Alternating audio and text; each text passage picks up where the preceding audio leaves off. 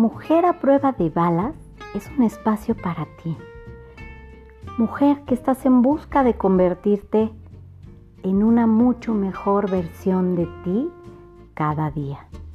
Esta es una comunidad, un lugar en donde nos encontramos mujeres valientes, mujeres poderosas, mujeres que estamos en la lucha. Bienvenida.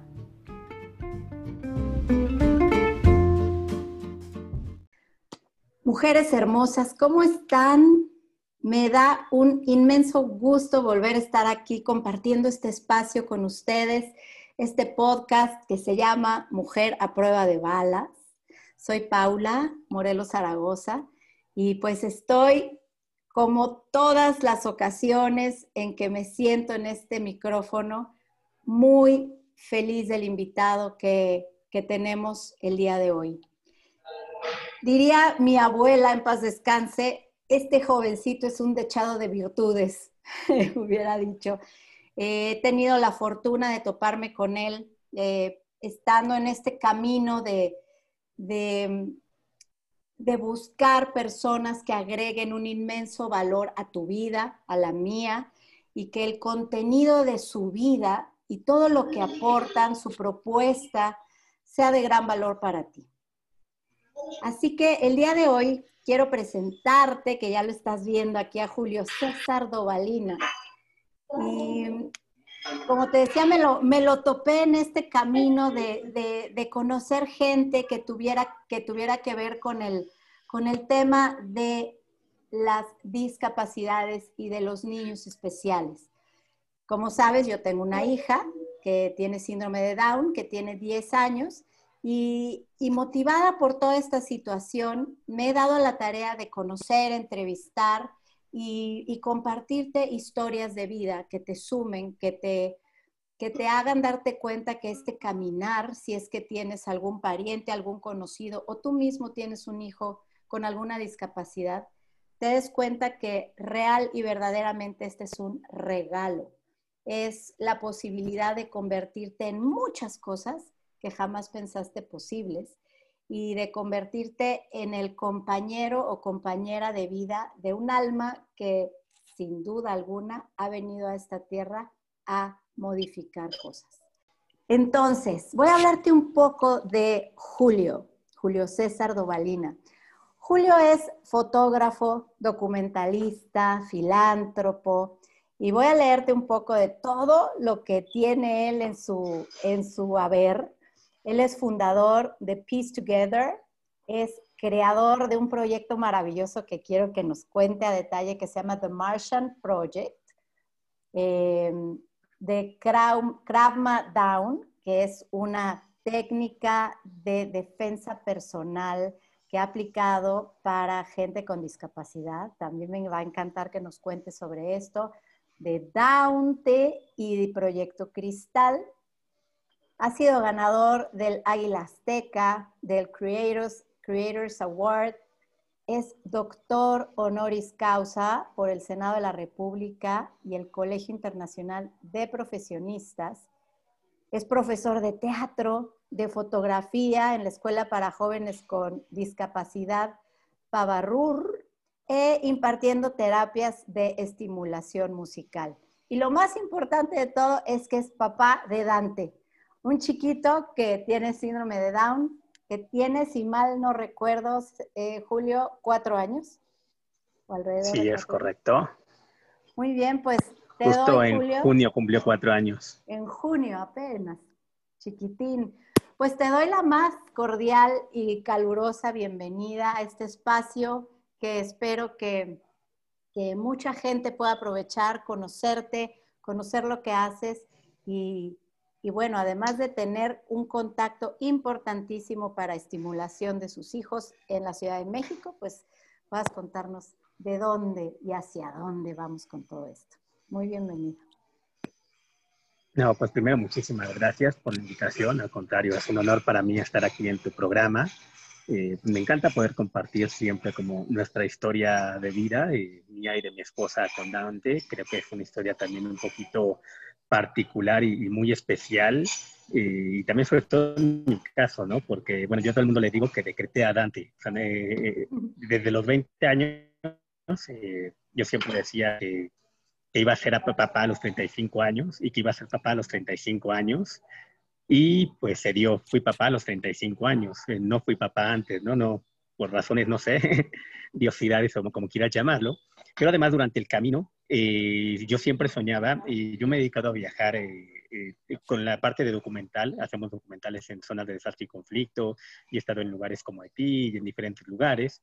Y de repente tenía un sueño recurrente de que estaba en ese tipo de lugares con un chico, con un joven como de 15 años con, con síndrome de Down yo lo atribuía a que ya también llevo más de 15 años dando esporádicamente eh, talleres y cursos de teatro, fotografía y estimulación musical a chicos con, con síndrome de Down. Entonces yo lo relacionaba así como a un alumno, ¿no? Esto puede ser como uno de mis alumnos, ¿no? De tanto contacto que tengo con ellos. Y bueno, cuando nos embarazamos de, Dante, yo siempre le decía a mi esposa, eh, nuestro hijo va a ser diferente, nuestro hijo no va a ir a una escuela regular, eh, yo, yo un poquito, eh, o va a ir una escuela diferente, pero yo un poquito por estar en contra de la educación tradicional. Entonces a mí no me gusta la educación tradicional, entonces yo diría de que mi hijo, papá, hay una escuela de, es más, si quiere desde la entrada a ser artista, futbolista, lo que sea, enfocarlo desde el principio, ¿no? No obligarlo a, a, diferente tipo de cosas, ¿no? O sea, sí darle las herramientas, pues sí que, que estudie a lo mejor y todo, pero yo siempre buscaba una educación diferente. Y, bueno, eh, Dios nos manda a, Dante, eh, que, cumplía como todo este tipo de, señales, ¿no? Nace cuando yo tengo 35 años, eh, tiene síndrome de Down como mi sueño recurrente, y bueno, por las condiciones de Dante, todavía más estoy seguro de, llevarlo a un tipo de educación diferente a, a la tradicional. Claro. Y entonces creaste todo, toda una serie de cosas en torno a esto a partir de Dante o desde antes tú ya tenías en tu cabeza todas este, todo este tipo de actividades que, haces. Pues te cuento, ya tenía algunas actividades, de hecho, pues, digo, convivía mucho con, chicos con, discapacidad intelectual, eh, sobre todo autismo y, síndrome de Down, pero sí, evidentemente Dante potenció eh, todas estas nuevas actividades eh, o nuevos proyectos que empezamos a realizar. De hecho, bueno, Dante apenas había nacido y ya se habían hecho muchas cosas, incluso a su nombre, él, sin, sin, darse cuenta de todo lo que estaba, de todo lo que estaba provocando, ¿no? Porque, bueno, como maestro siempre, siempre lo he dicho, como maestro buscas dejar lo mejor de ti en tus alumnos, pero creo que como papá, más que buscar nada más dejar lo mejor de ti, buscas dejarles un mundo mejor. Y entonces a raíz de que nace Dante, evidentemente cambia, cambia todo el mundo de, de la discapacidad y el síndrome de Down a mi alrededor, incluso la manera de entenderlo, ¿no? Porque también como maestro, aunque platicaba con algunas mamás y tenía algunos alumnos que eran como amigos y todo, pues mi chamba mucho era ir a, clases y como después de mi clase tenían otra clase, entonces yo me retiraba o, ya no había tanta convivencia. Entonces había muchas cosas que sí sabía, evidentemente, del síndrome de Down, pero bueno, también había muchas cosas que, desconocía. Y de hecho, yo me di cuenta cuando nace Dante que tenía síndrome de Down. Desde que saca la cabecita, estaba grabando el parto, y desde que saca la cabecita me di cuenta que tenía síndrome de Down. Y fue algo como muy chistoso, yo lo cuento muy curioso, porque el pediatra se tardó casi media hora en decirme que tenía síndrome de Down. Y me daba vueltas, y me daba vueltas, y me daba vueltas. Y yo lo primero que, me, que pensé, eh, bueno, tengo una fundación para niños, trabajo mucho con niños, me encanta trabajar con niños, a mi esposa también. Entonces yo lo primero que pensé fue, wow, voy a tener más tiempo para estar con él. Ese fue como mi primer pensamiento cuando vi la cabecita. Eh, el médico, te digo, me decía y me decía cosas, hasta que en un momento agarra y me dice, oye, es que mira, tu hijo tiene ciertas características, tiene los ojos como más rasgaditos. Entonces, como yo ya sabía que iba, me pongo muy serio y le digo, ¿es chino? Si es chino, no lo quiero, regréselo, regréselo. Entonces el médico se saca de y se me queda viendo y le digo, tiene síndrome de Down, no pasa nada, no se preocupe. Y luego a mi esposa le pusieron anestesia completa porque no, no le hizo la raquia. Entonces, evidentemente, pues, su mm. recuperación fue un poquito más tardada y se quedó un rato más descansando. Entonces, yo subo a la habitación eh, y de repente sí, se sube el ginecólogo, que es el que, el que la operó. Y igual lo primero que me dice es, qué mala suerte, qué mala suerte. Y yo sí, qué mala suerte, qué. Es que no nos dimos cuenta, qué mala suerte. Entonces, bueno, yo entiendo que era un médico ya como de setenta y tantos años, de la vieja guardia, súper reconocido. Hicimos incluso ultrasonidos 4D y nunca, nunca salió el síndrome de Down en el ultrasonido. yo entendí ahí que le seguí la corriente un poquito porque entendí que era la frustración de él como médico de no haberse dado cuenta y que también cuando vio que yo no reaccioné de ninguna manera extraña y me dice, bueno, ¿y cómo estás? Y yo bien, me dice, ¿y tu esposa cómo está? ¿Cómo la voy a tomar? Y le digo, igual o mejor que yo, ¿eh? Sin ningún problema. Entonces también estaba como, como sorprendido. Y después me pide una disculpa y me dice, es que yo he vivido historias muy fuertes, incluso de esposos golpeando a la esposa en el quirófano, aquí enterándose que, la, que, pues, que el bebé nació con, con síndrome de Down, eh, abuelos diciendo que lo tiren a la basura y así como experiencias muy fuertes que, que, nos empezó a contar. Entonces, bueno, ya, ya entendimos una, un poco esa parte como de la, pues, de la frustración del médico, ¿no? Y bueno, ya también atrás, pues ya veníamos como planteando algunos proyectos para, para justo para la comunidad de, del síndrome de Down. Pero bueno, creo que Dante potenció todos estos proyectos, pero además hizo que se realizaran de una manera rapidísima, porque se nos ocurrió la Escuela de Defensa Personal. Eh, yo pertenezco al Consejo Internacional de Derechos Humanos y en algún momento estuve trabajando mucho la parte de abuso sexual infantil. Y bueno, sabemos que el mayor índice de personas abusadas son chicos con discapacidad. Entonces también a raíz un poquito de eso dije, pues, ¿por qué no darles una unas herramientas de defensa y, pues conozco a, Mauro, que Mauro es eh, mi maestro de defensa personal de Crack Maga, pero además de toda la trayectoria que tiene en la defensa personal, Mauro ha trabajado con chicos con discapacidad, con chicos en situación de calle, crearon una fundación, entonces hicimos como una unión muy padre y a las dos semanas de ocurrirse nos Crack Down ya estábamos implementándolo, ya teníamos alumnos, ya nos habían hecho notas en, en la televisión, y así poco a poco fueron surgiendo eh, todos los proyectos. Eh, The Martian Project es un proyecto que yo ya venía trabajando con la estilomodulación musical, pero a raíz de Dante se crea como esta idea del marciano y ya de toda la, todo el know-how que lleva The Martian Project, que no solo es estimulación musical, sino también tenemos el Club de, Marcian, de los Marcianitos y esto que ya te explicaré un y este, el, el marciano es, es, un personaje, ¿no? Que tú creas, que viste, que es como, tienes, te pones como una máscara de, de ah. lucha libre, ¿no? Sí, haz de cuenta que, bueno, lo del luchador conectó y, pues siempre he querido como los superhéroes y los personajes enmascarados. En el 2010 yo tuve la oportunidad de irme a Haití con el terremoto y estuve trabajando mucho tiempo allá en Haití, sobre todo con chicos que quedaron huérfanos a raíz del terremoto. Y allá nace el concepto de Proyecto Cristal. Digo, yo, yo creo en todo, creo en ovnis, creo en hadas, creo en todo. Y creo mucho en los niños índigo, en los niños cristales, los niños azules. Y entonces un poquito por esta parte de que me encanta trabajar los niños y los niños cristal, en el 2010 que nace Proyecto Cristal y regresando a México, eh, de, Haití, eh, me encuentro con un grupo de luchadores que tienen un concepto muy padre para niños y se llaman los campeones de la fantasía y, nos asociamos. Entonces, uno de los líderes de los campeones de la fantasía era Super Muñeco, bueno, eran Super Muñeco y Super Pinocho, que en los 90 fueron dos luchadores súper famosos y los primeros que se atrevieron a ponerse como máscara de, de, payaso y de muñeco, que en su momento fueron como muy criticados. Y con ellos eh, el deal que fue es así de, pues sí, nos sumamos contigo y muy padre y vamos, pero vas a venir a entrenar y te vas a crear un personaje y, y, y vas a luchar también con nosotros. Entonces, creé el personaje enmascarado de Proyecto Cristal y bueno, me fui a entrenar lucha libre, hicimos algunas luchas, eh, estuvo como muy padre, pero cuando nace Dante, eh, justo yo consigo, hay un tambor que se llama Handrum, que con ese tambor, eh, esa nace en Suiza, es tiene unos sonidos como muy padres, parece ovni. Increíble, era, Nace en el 2012, es relativamente nuevo y era bien difícil conseguirlo, además de carísimo.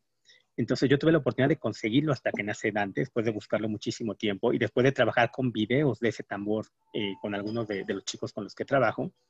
Y bueno, a raíz, a raíz, de que consigo ese tambor que parece ovni y este rollo de los luchadores, eh, me creó el personaje del marciano, ¿no? Diferente a Proyecto Cristal. Entonces Proyecto Cristal es un personaje que trabaja sobre todo con chicos con enfermedades terminales en situación de calle y el marciano es otro personaje, el otro el personaje que tengo que trabaja con chicos con, con discapacidad intelectual, eh, sobre todo.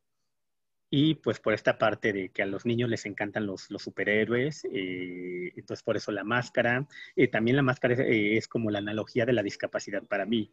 ¿Qué pasa cuando me pongo la máscara? si yo llego a un lugar con la máscara, todo el mundo voltea a verme y sacado de onda, Así como cuando llega a lo mejor un niño con síndrome de Down o un niño con un autismo muy severo que se le nota, porque hay, chicos que, pues de entrada, que no, no, se les nota, ¿no? El autismo es como diferente. Digo que la ventaja del síndrome de Down es esa, ¿no?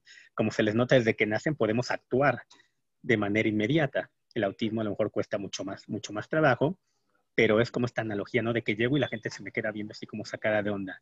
A veces me han invitado a, dar conferencias a, escuelas y, ya llego con el personaje. Entonces llego al salón donde ya están todos los maestros, igual todos los maestros sacados de onda, ¿no? Y también eh, la máscara me quita un 70% de visión.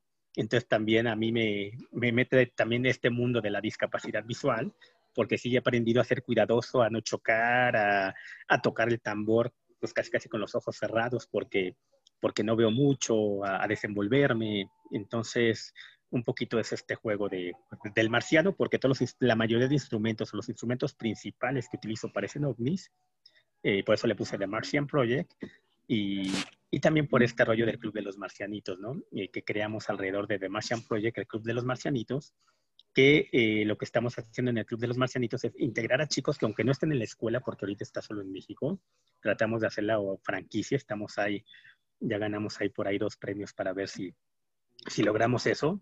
Eh, pero la idea es, por ejemplo, que tú desde Querétaro o desde donde estés puedas afiliarte al Club de los Marcianitos, recibas tu credencial, recibas tu marcianito de peluche, eh, hagas actividades que el marciano va dejando en video. Y la otra cosa como muy padre que hicimos con una prueba de cuenta, el marciano va a reforestar y van todos los marcianitos a reforestar con el marciano. Entonces, eh, ha sido un impacto también para la gente cuando ve que los chicos con discapacidad son los que están haciendo estas acciones sociales que tal vez las deberíamos de hacer los que no tenemos discapacidad, ¿no? Por supuesto. Qué impresión. Oye, bueno, tengo dos preguntas. La primera es, en tu experiencia, en todo este tema de, estimular musicalmente a los niños con discapacidad, em, ¿qué cambios importantes tú ves en los chavos cuando, cuando se sueltan y cuando empiezan a, sacar un poco de su genialidad y su creatividad a través de la música? ¿Qué, ¿Qué cambios importantes has visto en los chavos, sobre todo en los Down? ¿Me puedes contar eso? Pues mira, para empezar, lo que siento que la, estimulación musical debería ser para todos y debe ser para todos desde, desde, la panza, ¿no? Ni siquiera desde que nacemos, desde antes de, de nacer. Y entonces eh, te, te, aportan muchísimas, muchísimas cosas. Eh, de, entrada sabemos que hay sonidos que estimulan de manera positiva eh, las neuronas, ¿no? Que te hacen trabajar más y que te estimulan de, de manera como, como muy positiva. por otra parte, por ejemplo, ¿qué trabajamos con ellos? En la parte de la postura. ¿Por qué? Porque a la hora de, de tocar el tambor, tenemos cierta postura, que, sobre todo en caso de los chicos con, con síndrome de Down, como hablas, como preguntas, eh, pues ves que tienen bajo tono muscular, les cuesta mucho trabajo sentarse, les cuesta mucho más trabajo el cuellito, tienen que tener más estimulación física.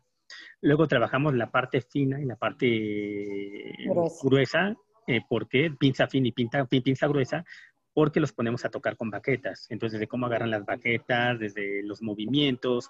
Ahí también estamos para, eh, eh, trabajando parte motriz y de coordinación, de uno, dos, de mueve. Eh, hacemos, hacemos ruido, luego hacemos sonido, luego intentamos hacer música, hacemos improvisación. luego hay otra parte muy padre de la memoria que trabajamos, porque haz de cuenta que yo me pongo de espaldas a ellos con el tambor y yo me pongo a tocar ciertas notas. Y entonces ellos de puro oído tienen que repetir las notas que yo estoy tocando. Entonces, he habido un trabajo como muy padre de soltura. Por ejemplo, con esta Dara, tengo una chica con, con autismo y que tiene sobredotación, es una chica de, de 8 años. ¿Sobredotación? ¿Qué es eso qué quiere decir? Eh, tiene un IQ más grande que el de Einstein. Eh, los chicos sobredotados eh, son los que tienen una inteligencia superior o desarrollan más su cerebro. Esta Dara tiene un IQ más grande que Einstein y Stephen Hawking. De hecho, ahorita tiene 8 años, está estudiando dos ingenierías ella quiere ser astronauta. Y, ah, es la que me pues Sí, y entonces, eh, por ejemplo, ella no, ella por el autismo y por todo esto, no soportaba los sonidos. Y no soportaba y no se dejaba tocar. No, no, no eh, podía estar pegada o seguir a las personas, como por ejemplo a su mamá, pero no que tuviera el contacto físico de un abrazo y eso y a, través como de este trabajo y la música, pues ella se deja tocar, eh, soporta los sonidos incluso muy agudos eh, y pues sí, ves, la manera en la cómo se mueven, en cómo caminan, eh, también se sienten como más seguros. Otra cosa muy padre es que sí tenemos como las, las terapias personalizadas pero también tenemos como la escuela inclusiva, donde están chicos con y sin discapacidad haciendo música y tocando esto, como toda esta parte del proyecto marciano, ¿no? O sea, el proyecto marciano se divide en tres. Empezó como terapias personalizadas uno a uno, pero después creció como a la escuela donde ya no es tanto terapia, es como más jugar y más aprender, donde se integran con chicos que, que no tienen discapacidad, con chicos regulares, como se les dice, aunque bueno, todos tenemos eh, diferentes discapacidades dentro de, de, lo que es en sí la, discapacidad. Pero, y la tercera parte del, proyecto marciano es justa, justamente esta parte de, del Club de los Marcianitos. Qué hermoso. Y fíjate que te pregunté eso en particular porque yo en lo personal, desde, yo me tardé muchos años en tener hijos, ocho, de, bueno, nueve de que me casé, y, y, estudié todo lo que te puedas imaginar sobre cómo ser la mamá perfecta, ¿no? Me encantaba leer, me encanta estudiar, y, leí todos los libros sobre, sobre cómo estimular a un bebé, y como decías, desde la panza de la mamá, ¿no? Y así lo hice desde con mis tres hijas, yo tengo dos hijas de 18 y 16 y Lucía de 10. Y con Lucía también implementé todo, todo mi, conocimiento comprobado con las dos hijas anteriores, de desde, desde bebecitas ponerles Mozart y Baby Einstein y ritmos y todo esto que, hice yo. Y comprobado, ¿no? Mis hijas, por ejemplo, eh, de forma que puede parecer innata, ¿no? tienen muchísima habilidad musical, de ritmo, matemática, por ende, ¿no? Porque pues la música toda es matemática, eh, en, toda la partición de los ritmos y los tiempos. Y, y, en Lucía, en particular, te he contado y te compartía cuando platicamos que es una niña que desde los cuatro años le tenían en su escuela, por ejemplo, una batería y le enseñaron a tocar batería y tocaba con un ritmo impresionante, ¿no? Y, ama todos los instrumentos. Yo, yo toco la guitarra y yo por durante todo el tiempo que estuve embarazada, yo tocaba la guitarra recargada en la panza, ¿no? Entonces, este, ella ama la guitarra, es perfectamente entonada, pero sobre todo tiene muchas habilidades sociales y muchas habilidades rítmicas y de, aprendizaje de muchas otras cosas gracias a la música. Entonces me encanta eh, que lo cuentes así con todo el fundamento, porque yo fue como una teoría que, que seguí mía, no mía, digo, obviamente lo leí en muchas partes, pero lo puse en práctica y hoy a la luz del tiempo puedo eh, comprobarle a la gente que, que, que, tu hijo empiece a hacer sinapsis y conexiones neuronales desde chico a través de la música, le, le abre un panorama impresionante, ¿no? Y incluso la música, increíble que te dediques a eso. incluso la música también es curativa y, demostrada y comprobable. Eh, por ejemplo, nosotros también trabajamos con, con, cuencos y yo con la persona que empecé a estudiar cuencos. Eh, Tibetanos, pues, de, los de, de cuarzo y de, de, metal y todo. Y, fue bien chistoso porque eh, cuando empiezo a estudiar eh, con, con, esta persona que me enseñó a utilizar los cuerpos, con los cuencos, eh, resulta que él ya tiene eh, certificado por la SEP, certificado por la SEP esta parte de musicoterapia con cuencos, de que ya está, ya está avalado algo como tan, tan difícil. Pero aparte me contaba la historia del, hospital, de un hospital en Houston, de los más reconocidos. Dice que allá en Houston utilizan, pues hay, sí, hay mucha banda gigante de cuenqueros que lo utilizan para parte de, de curación y que los cuenqueros querían meterlo a los hospitales para los pacientes enfermos y en los hospitales al principio lo rechazaban, lo rechazaban, lo rechazaban.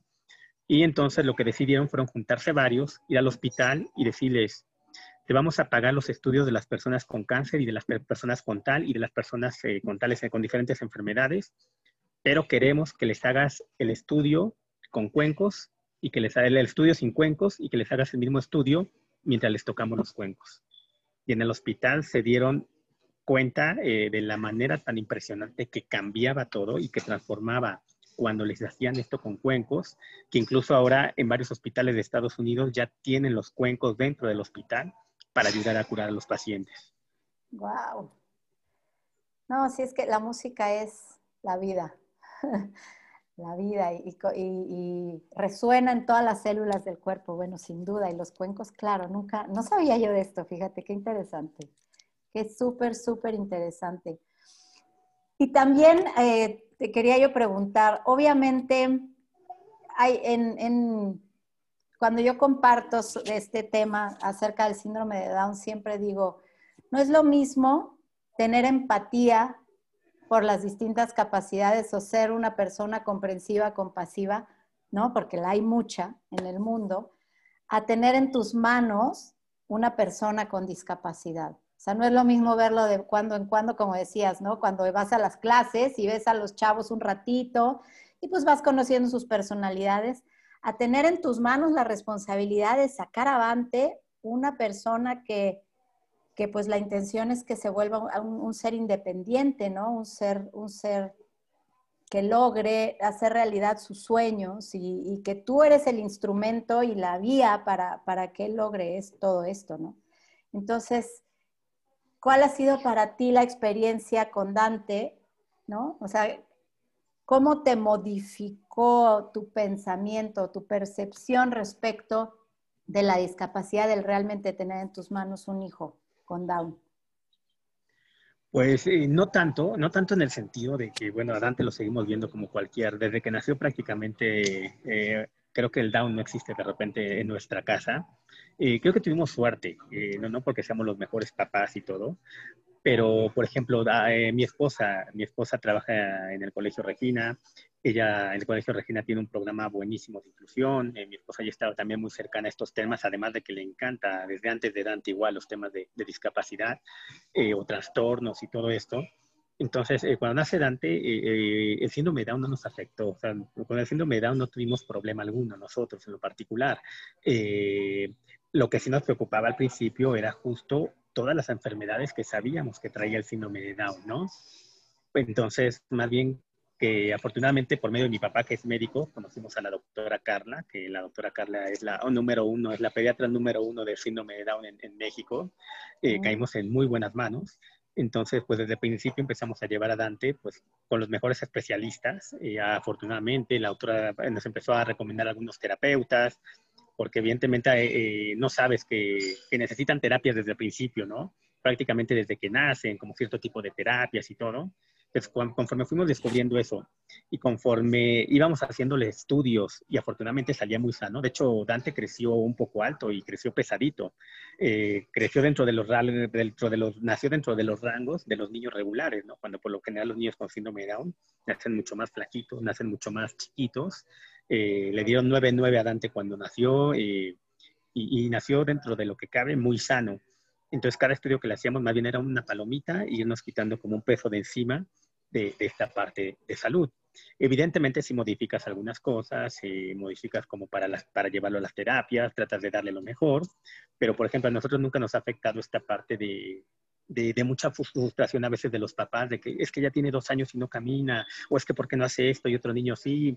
Eh, nosotros siempre hemos dejado avanzar a Dante a su ritmo. Claro, le damos las herramientas, ¿no? O sea, le damos las herramientas para que camine, pero a mí no nos preocupaba si caminaba al año o si caminaba a los dos años y más porque sabíamos que le estábamos dando las herramientas. También yo creo que si lo hubiéramos dejado y bueno, haz lo que quieras y a tu ritmo y, y no lo hubiéramos ocupado, no nos hubiéramos ocupado en eso, pues, a lo mejor ahí sí preocuparnos, ¿no? Pero siempre le, hemos dado las herramientas. Por ejemplo, ahorita Dante tiene cuatro años, sigue sin hablar, dice muchas palabras. Eh, o por ejemplo, los colores, se sabe todos los colores, te los puede poner, le das un color y te lo pone donde está el mismo color, o le dices tráeme el rojo y va por el rojo, pero él no dice las consonantes dice muy pocas consonantes. Por ejemplo, si dice papá, pero si tú le pones, dice di rojo, él dice o, o. Dice di naranja, a, a, a. Entonces, pero digo, tiene, tiene un estimular, ha, sido, creo que llevado bien. Eh, digo, creo que le hemos dado como las herramientas con las diferentes terapias que, que necesita, aunque a veces también no hay que saturarlos de terapia. creo que también hay que, hay que dejarlos, hay que dejarlos jugar, hay que dejarlos crecer, hay que dejarlos ser. Y tampoco nos hemos preocupado, como a veces escucho como muchos papás, esta parte de como del futuro, ¿no? De que muchas veces que me preocupa mucho qué va a pasar a futuro. Eh, te platico un, poco, eh, un poco, tanto Angie, mi esposa y yo, tenemos dos, una familia gigante los dos. Eh, tenemos una familia súper unida, una familia súper empática en cuatro años no hemos sufrido discriminación de nadie, no hemos sufrido rechazo de nadie, como muchas historias que te podría contar, incluso de mismas familias. E incluso han nacido niños más chiquitos que Dante o sobrinos más grandes y creo que Dante desde el principio se ganó a toda la familia y ha sido como el súper consentido. Eh, nunca nos dijeron, pobrecito, por ni familias y ni siquiera por los amigos incluso en esa época cuando nació Dante, yo tenía, eh, estaba trabajando en una empresa con, con, muchos españoles y, por ejemplo, por parte de ellos fue al contrario. Cuando les conté, ah, pues nació mi bebé, nació con síndrome de Down. Entonces, ah, yo tengo un primo, ah, yo tengo un amigo. España es uno de los países con más síndrome de Down. Claro. Y entonces todos, ah, sí, yo tengo tal y yo tengo tal. Eh, de repente se nos acercaban muchos papás, a mí muchas mamás, ¿no? Por lo que trabajo como con esta frustración de que, ay, es que para donde salgo, todo el mundo se le queda viendo a mi hijo. Y yo, pero no te lo tomes personal. Yo creo que que la gente vea a tu hijo es, es el reflejo de cómo tú lo ves. Y creo que el reflejo de cómo vemos nosotros como familia Dante lo hemos dado hacia afuera, porque incluso había escuchado a mamás de, de, esto de la primera fiesta que llevan al hijo y que los niños, y nosotros en las primeras fiestas no hemos tenido ningún problema, ninguna preocupación. Y te digo, cuando a mí me dicen las mamás de que es que a mi hijo lo ven diferente, yo les digo, pero no te preocupes, eh, si tú vas al súper y ves un niño negrito, volteas a verlo. Si hay un niño con ojos azules, volteas a verlo. Si hay un niño pelirrojo, volteas a verlo. Si hay un niño con síndrome de Down, volteas a verlo. Pero no porque lo discrimines, sino porque no estás acostumbrado. O sea, si te vas a Suiza y ves un niño de ojos azules, pues no volteas a verlo. Pero aquí en México. Claro, qué importante esto que dices. Qué importante, porque yo, en mi caso es muy similar al tuyo. Eh, ciertamente al principio yo tampoco sabía que tenía Down Lucía hasta que nació. Al principio em, yo, tuve, te voy a, yo tuve como un sueño premonitorio porque en alguna de las, de las consultas médicas el doctor me dijo, oye, tu bebé está bien gorda, necesitas dejar de comer carbohidratos. Y yo dije, pues yo como súper sano, ¿no? no hay forma de que esté gorda. Me dijo, es que la circunferencia de la cabeza es mucho menor en proporción al, a la de la pancita y entonces quiere decir que está gorda, ¿no? Y a mí como que no me hizo mucho sentido eso que me dijo. Y, y una noche me desperté, me acuerdo, me levanté así como de sentada y dije, ¿y si tiene síndrome de Down? Bueno, pues si tiene, ya tiene, no puedo hacer nada. Y me volví a dormir. Y esto lo recordé como un mes después de que Lucía nació, ese, ese sueño que tuve. Y, realmente igual que tú, en nuestra casa mi hija siempre ha sido tratada como cualquiera. Hay muchas veces, como dices, se me olvida que tiene edad. Una veces digo, bueno, qué necedad, ¿por qué no hace esto? ¿Por qué no hace aquello? Y digo, ay, no, se me olvida que, que no está, que no va a aprender al mismo ritmo, ¿no? Pero la realidad es que, como bien dices, cómo el exterior vea a tu hijo tiene que ver todo con la energía que tú generas, desde tu familia, desde la unión que tienes con él, desde el nivel de aceptación que tú le das, de, apoyo incondicional. esto, qué importante lo que dices de no tener ninguna expectativa, es mi caso también. Yo creo que ella va a poder hacer todo lo que quiera, pero no vas descubriendo hasta dónde llegan sus capacidades, sino solo con el paso del tiempo. No hay forma de saberlo en potencia, es, un ser humano en potencia como lo somos todos. Y al igual que a un niño, que a un niño que no tiene ninguna condición, entre más lo desarrolles, más amor le des, mejor lo alimentes, eh, le des más, calidad en todo lo que le proporcionas como papá, se va a desarrollar de forma más óptima. Es lo mismo con los niños especiales, ¿no? Eh, hay que cuidar su alimentación mucho más que, cualquier niño, porque de esto depende mucho cómo funcionan sus, sus conexiones neuronales y cómo se va desarrollando su cerebro, ¿no? Mi, mi, análisis después de 10 años de crecer junto, junto con mi hija es, ellos logran hacer todititito, solo se tardan un poco más. Se tardan más. ¿Cuánto? No sé. No sé, porque depende de cada niño, depende qué tantos rasgos tenga, qué tan agudos los tenga, si tienen este, alguna cardiopatía. Mi hija, por, lo, por ejemplo, tuvo una cirugía de corazón abierto. Los primeros meses pues, no crecía, no se desarrollaba, estaba, si son hipotónicos, ¿no? Muscularmente, pues ella era una lechuga escurrida, no había forma, ¿no? Era azul, eh, no crecía, etcétera.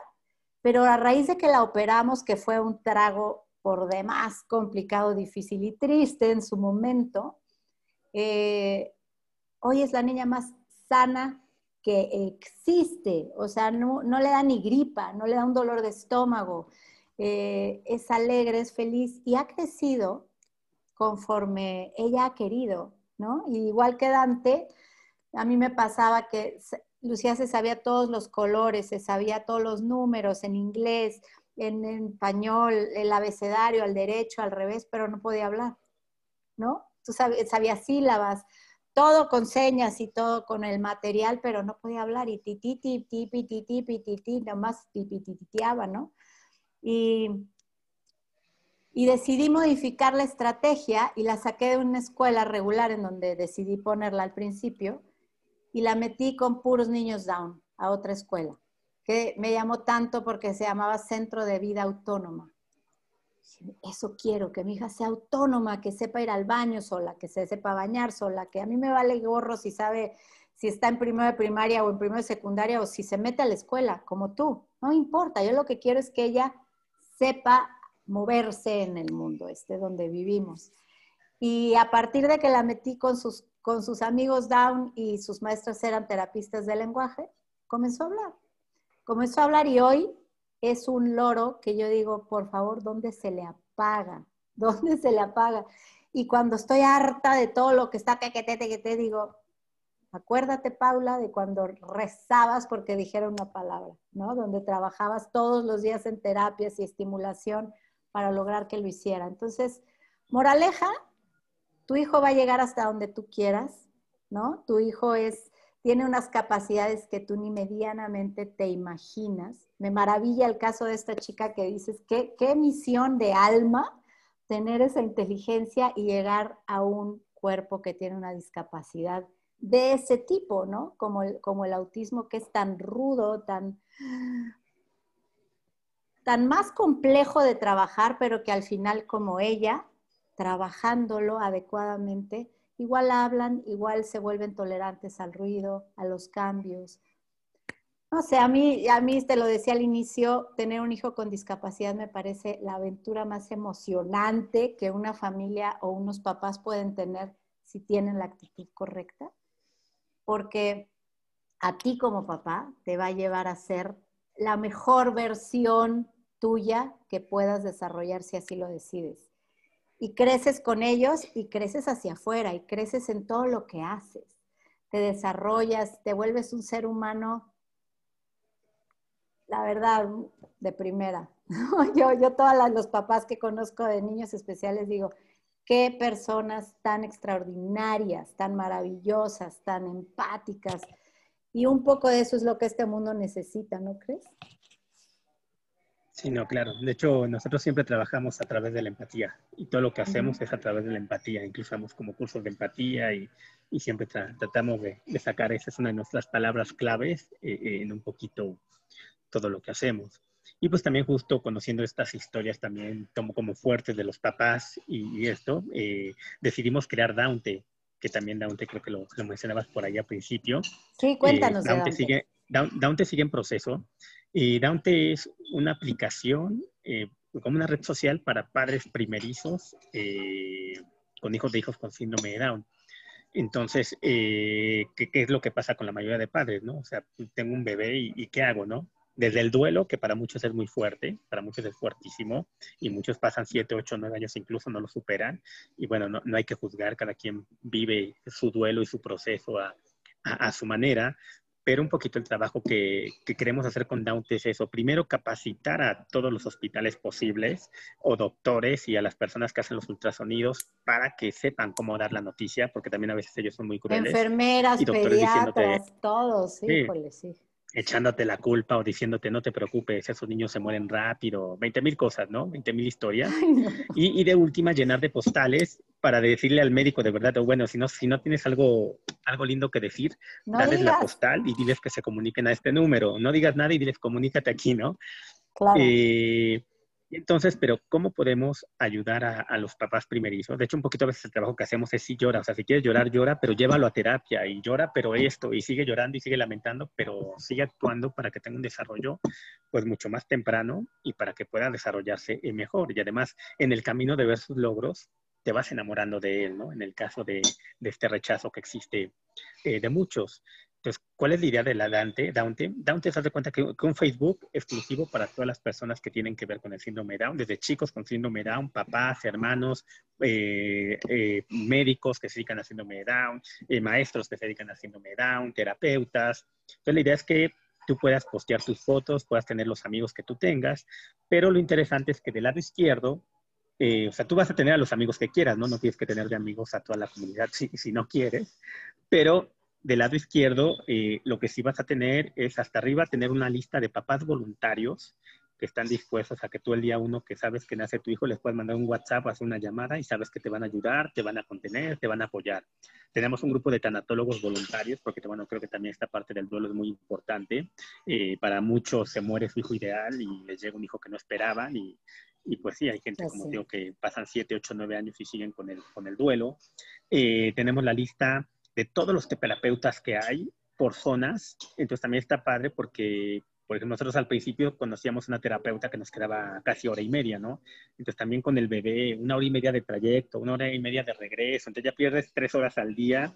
Eh, además nos tocaba la mera hora del sol y el niño en el auto. Y, entonces la idea es que, por ejemplo, si eres de satélite, sabes que hay cinco terapeutas ahí y vas buscando al más cerca. Ya si no te conviene, vence, pues te vas alejando un poquito más, pero sabes que hay cinco en tu zona de lenguaje o, terapeutas físicos. Fantástico. Tenemos también la lista de todos los médicos, eh, de, todo México, eh, de todos los médicos eh, y, hospitales que se dedican a síndrome de Down, de todas las escuelas que sí son verdaderamente inclusivas y que sí pueden aceptar a tu hijo con síndrome de Down y sabes que sí lo van a trabajar bien, no como muchas escuelas que se dicen inclusivas, pero los incluyen pero no los integran y entonces el niño con síndrome de Down está por allá jugando solito mientras la maestra está dando clases. Con su maestra auxiliar y nadie lo pela. Ay, a veces ni con nuestra auxiliar, que es lo peor del caso.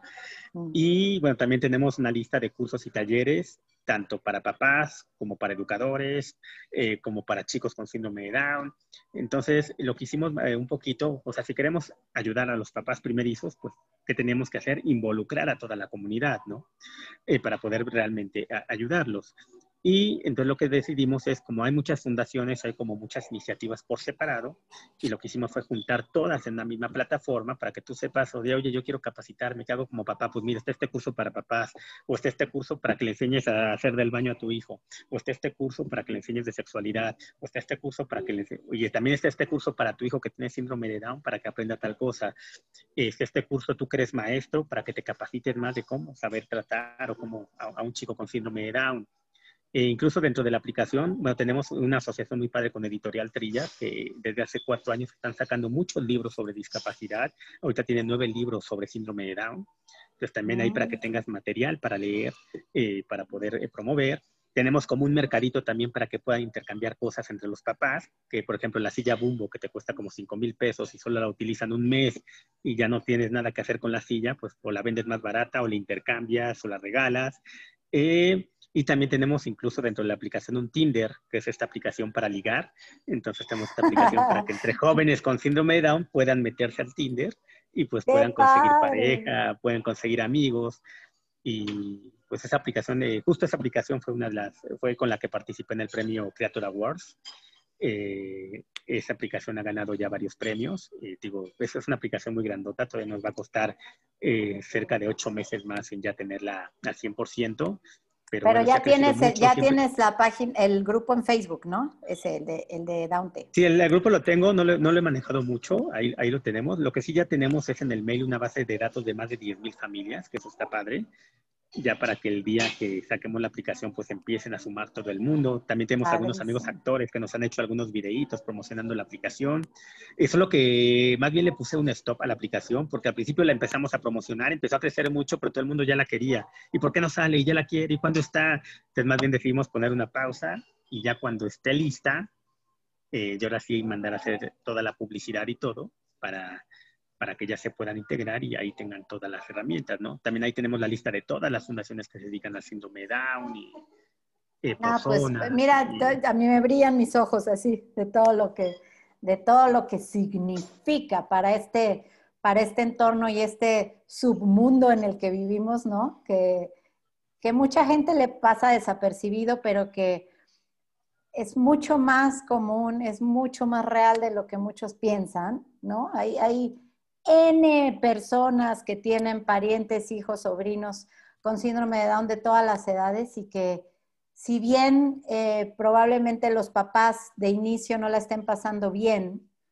por obvias razones, porque como dices, se muere tu hijo ideal, eh, pero se transforma en uno mucho más chido, en uno mucho más integral, en alguien, como hemos dicho, que tiene todo un propósito de haber llegado a tu vida. Eh, las personas que están alrededor también pueden, con conocimiento de causa y, con, sabiendo de qué se trata todo esto, pues ser soporte, ¿no? Papás, abuelos, tíos, que, muchas veces es, es una ayuda que necesariamente tendría que darse. Cuando los papás están tronados, que se da en muchos casos. Que ya hay mucho más apertura y mucho más unión. Por ejemplo, yo de cuando empezaba a dar clases de teatro y eso, eh, hace 15 años más o menos, hace 10 años, no había papás involucrados, solo, solo mamás. No había papás, eh, te, enterabas de verdad de cada historia, eh, a los festivales solo iban las mamás, te enterabas de, había como un 85, 90% de índice de mamás solteras y divorcios, y, y, por ejemplo, de que nació Dante para acá, que ya hay como mucho más información, ya hay especialistas, que estamos en varios grupos. y creo que la comunidad de síndrome de Down se está uniendo muchísimo. Hay muchísimos papás involucrados, incluso papás que ya llevan a los hijos a las terapias, ¿no? Que antes no sucedía. Eh, y ha sido también como, como muy padre, ¿no? Que ya muchos papás, eh, hay el índice de divorcios ha bajado muchísimo, eh, ya ha habido hay muchísimo más información. Entonces creo que eso también ha sido como algo muy padre para, para crecer, ¿no? Y las redes sociales, ¿por qué? Porque te pones en Facebook, a cada rato te encuentras un gimnasta, un actor, un, un futbolista con síndrome de Down. Tremendo caso de éxito, ¿no? Increíble, claro. Y entonces ya, ya hay tantos eh, también que, que, los mismos papás se dan cuenta que, pues, que el hijo puede llegar hasta donde quiera, ¿no? Eh, más bien siempre somos nosotros los que los limitamos o los que no los dejamos. Así es. Oye, Julio, entonces yo pretendo, ya que comparta esta, esta grabación, eh, tanto, en, tanto en el canal como, como en el podcast, mi intención es poner todas las ligas para que la gente pueda conocer todo tu trabajo, ligas de Facebook, este, para que puedan em, conocer si tienen ya hijos más grandes, esto de, del Krav Down de defensa personal, me parece que es brillante. Estuve viendo el video que me mandaste y ve a los chavos cómo se empoderan muchísimo, ¿no? Cómo se sienten seguros, cómo les cambia totalmente el autoconcepto, cuando se, se conocen que pueden eh, ellos pararse por ellos mismos y no depender de alguien más, me hace increíble. Entonces, papás que, que quieran eh, que sus hijos participen en, una, en un arte marcial de autodefensa como esta, em, en Daunte, eh, todo, este, todo esto del Martian Project, me parece brillante lo que haces, me parece un hallazgo haberte encontrado. Eh, me siento muy afortunada y, y cuando Daunte despegue, bueno, pues esta me pongo a tu disposición para a través de todo lo que yo hago darlo a conocer y compartirle a la gente.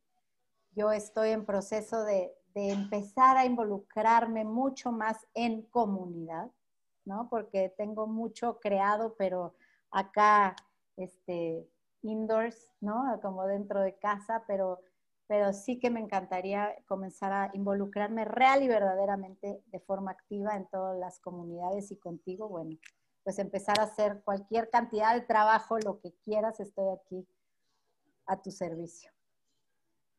Sí, muchas gracias. Y bueno, yo creo que la idea siempre es sumar, ¿no? Y también muy importante ese trabajo con los papás, que también es algo que hacemos. Eh, todas nuestras clases, nuestras terapias van como muy de la mano a trabajar mucho con los papás, para, para, estar en sintonía todos, ¿no?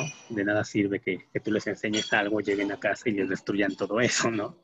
O también esta parte, por ejemplo, muy difícil de repente para la vida laboral o para, para ya alguna profesión que se quieran dedicar. Eh, por ejemplo, tengo un alumno que, que, es fotógrafo, es un fotógrafo buenísimo.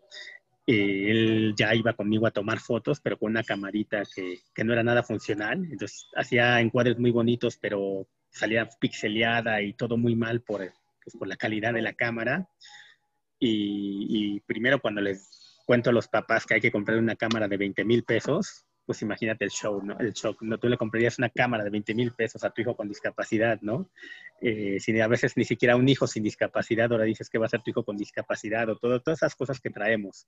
Que fue un trabajo de ocho meses, platicar con los papás, decirles, enseñarles el trabajo.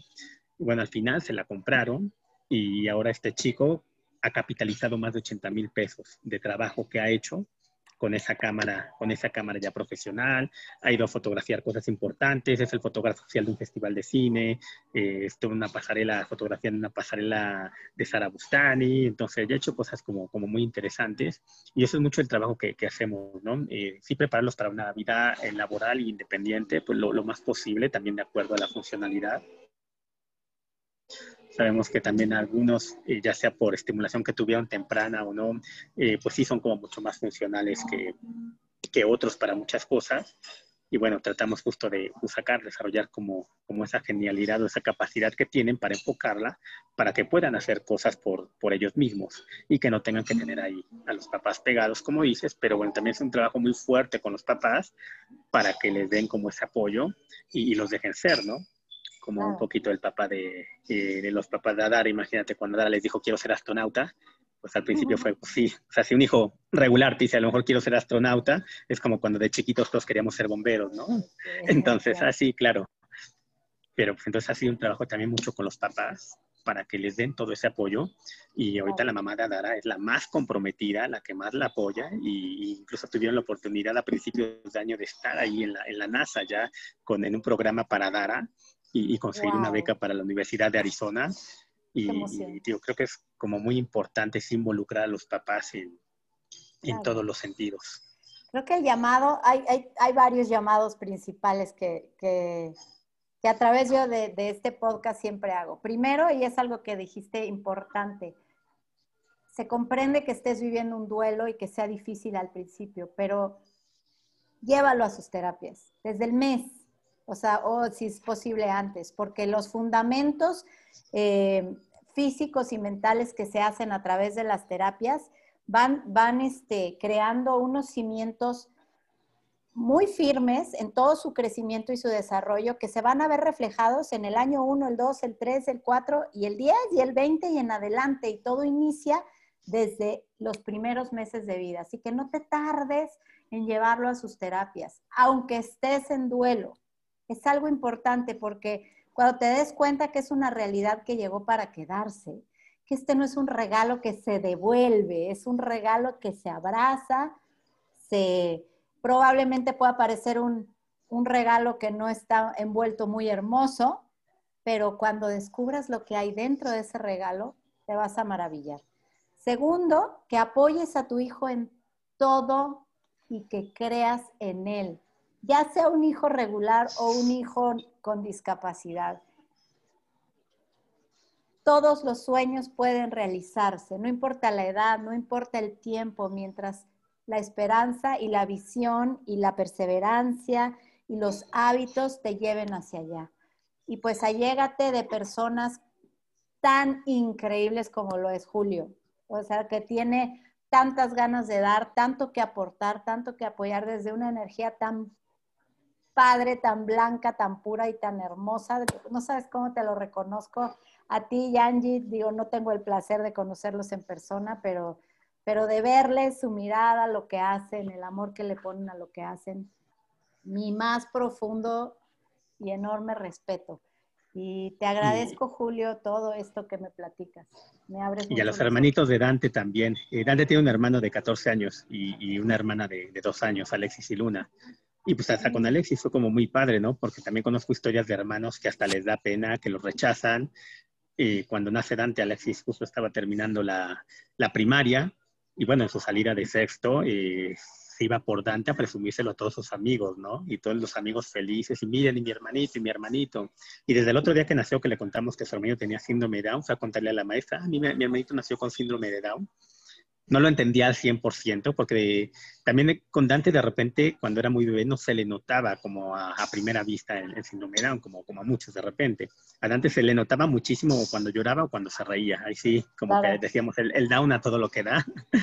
pero, eh, pero de repente no se le notaba. Entonces, Alexis lo único que se hacía se le quedaba viendo y nos preguntaba, ¿y un día se le va a quitar? Y bueno, ya le explicábamos que no, pero, pero fuera de eso, y bueno, pues su hermanita a lo mejor está más chiquita, pero también eh, pues, nos ha servido mucho de apoyo, ¿no? Porque pues evidentemente pues todo lo que hace la hermanita de repente en cuanto al lenguaje, en cuanto a cómo va avanzando la hermanita, pues Dante también lo, lo hace, ¿no? Y es también como una parte, alguien, alguien, de su edad que, que, también lo está estimulando y por ejemplo ahorita con el confinamiento, con el, el encierro, pues que tiene alguien con quien pelear, con quien platicar, con quien corretearse, con quien reírse. Y, pues esta, esta, esta parte, tío, creo que este apoyo también de, de los hermanos. Eh, parte pues, primordial. Es, como, como muy, muy importante.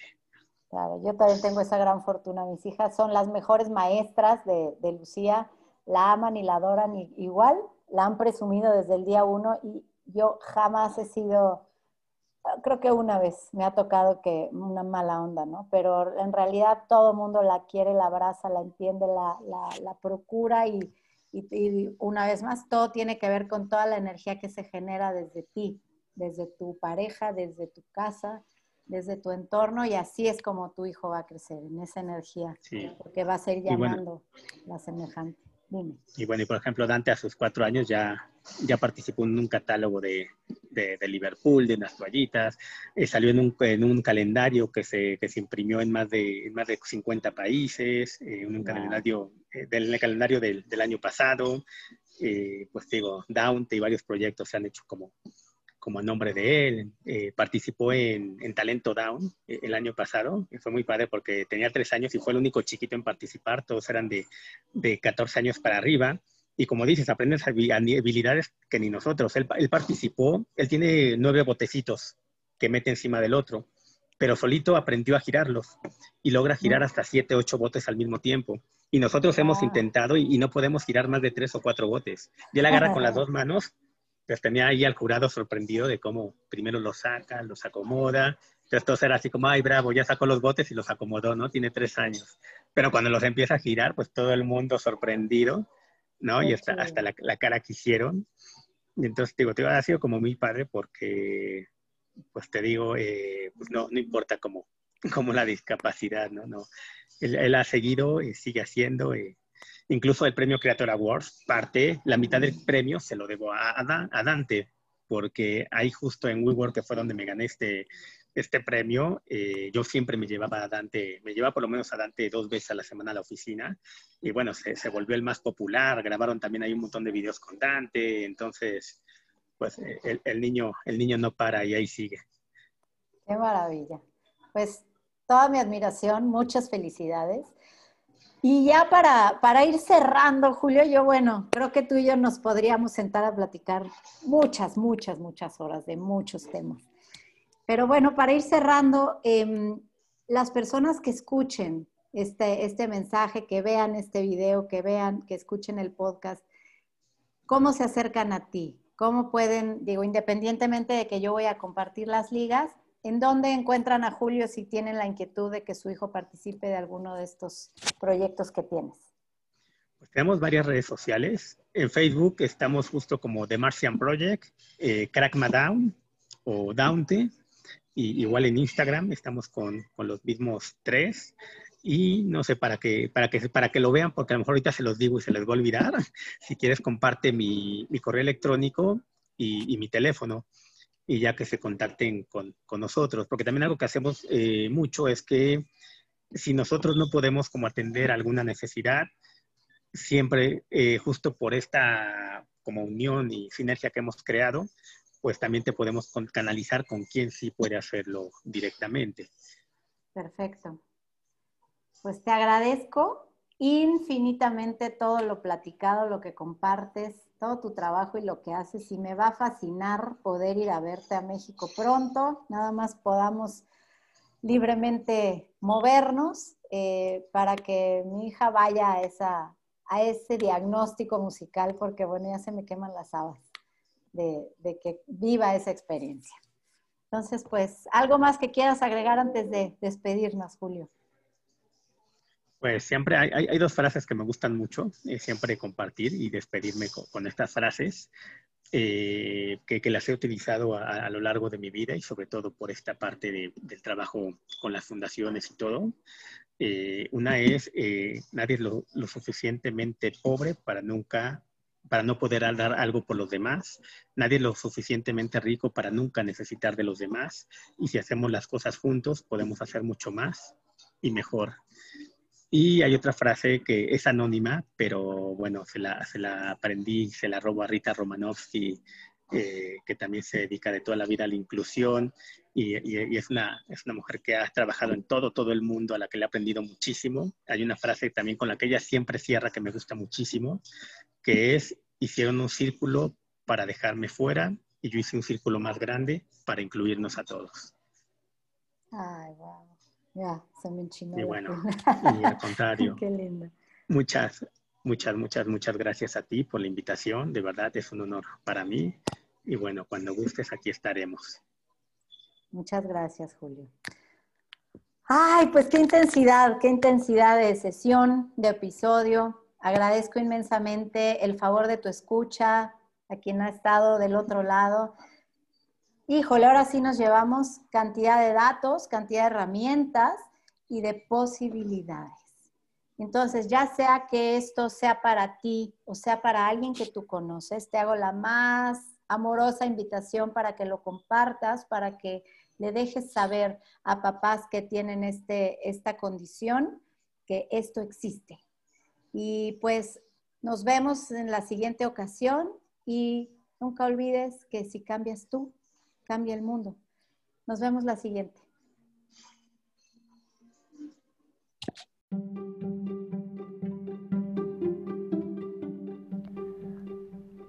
Mujer a prueba de balas. Historias que te ayudan a crecer. Tu lugar de encuentro, el espacio en donde tú puedes conocerte y compartir tu riqueza. Visita y suscríbete a la página www.paulamzaragoza.com y pertenece a esta comunidad de crecimiento. Sígueme también en Facebook, Instagram y YouTube y te espero la próxima vez.